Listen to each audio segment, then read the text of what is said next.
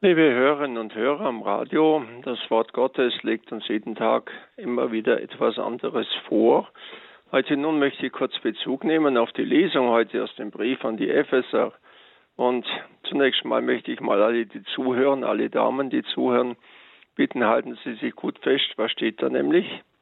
Ihr Frauen ordnet euch euren Männern unter wie dem Herrn. Wenn man das so liest, dann geht einem automatisch schon mal der innere Impuls nach oben. Du machst wie früher das HB-Männchen in der Werbung, das sofort von 0 auf 100 geht. Unwahrscheinlich, das steht da drin, also nein, Unterordnung und das heutzutage immer noch.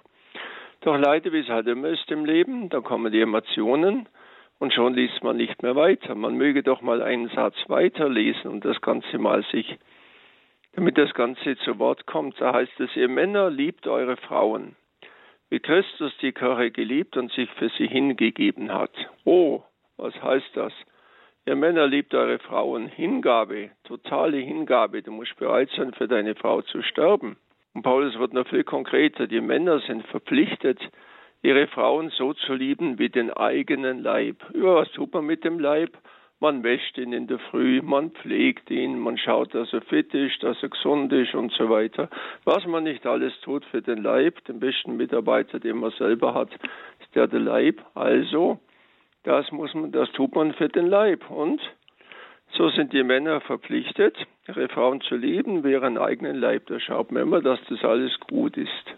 Also man muss immer beide Seiten lesen.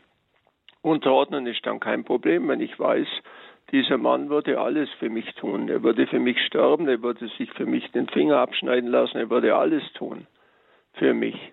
Dann schaut die Sache nämlich schon ein bisschen anders aus und vielleicht muss man beides miteinander lesen und nicht bloß immer einen Satz, aus dem man dann gleich eine Waffe gegen was weiß ich alles richtet. Das wollen wir doch beides mal beibehalten. Was der Paulus am Anfang schreibt, einer ordnet sich dem anderen unter unter der gemeinsamen Ehrfurcht vor Christus. Als der große dritte im Bund, der wichtigste, ist Christus. Das ist mal der erste. Und alles andere entwickelt sich von ihm. Gegenseitige Hingabe, gegenseitige Wertschätzung, alles tun für den anderen. Oh, das ist dann schon eine Geschichte. Warum soll man so leben? Ja, weil Christus auch so lebt. Er hat das alles für die Kirche getan. Für jeden von uns. In all meinen Schmerzen habe ich an dich gedacht, heißt beim Blaise Pascal in einem seinen Gedanken zur Passion. In all meinen Schmerzen, in all meinen Verlassenheiten habe ich an dich gedacht. Das alles habe ich für dich auf mich genommen. Was muss das für eine Hingabe sein, die einfach groß und phänomenal dasteht? Darum, liebe Schwestern und Brüder, ich hoffe, Sie haben sie jetzt wieder beide beruhigt, die Männer wie die Frauen.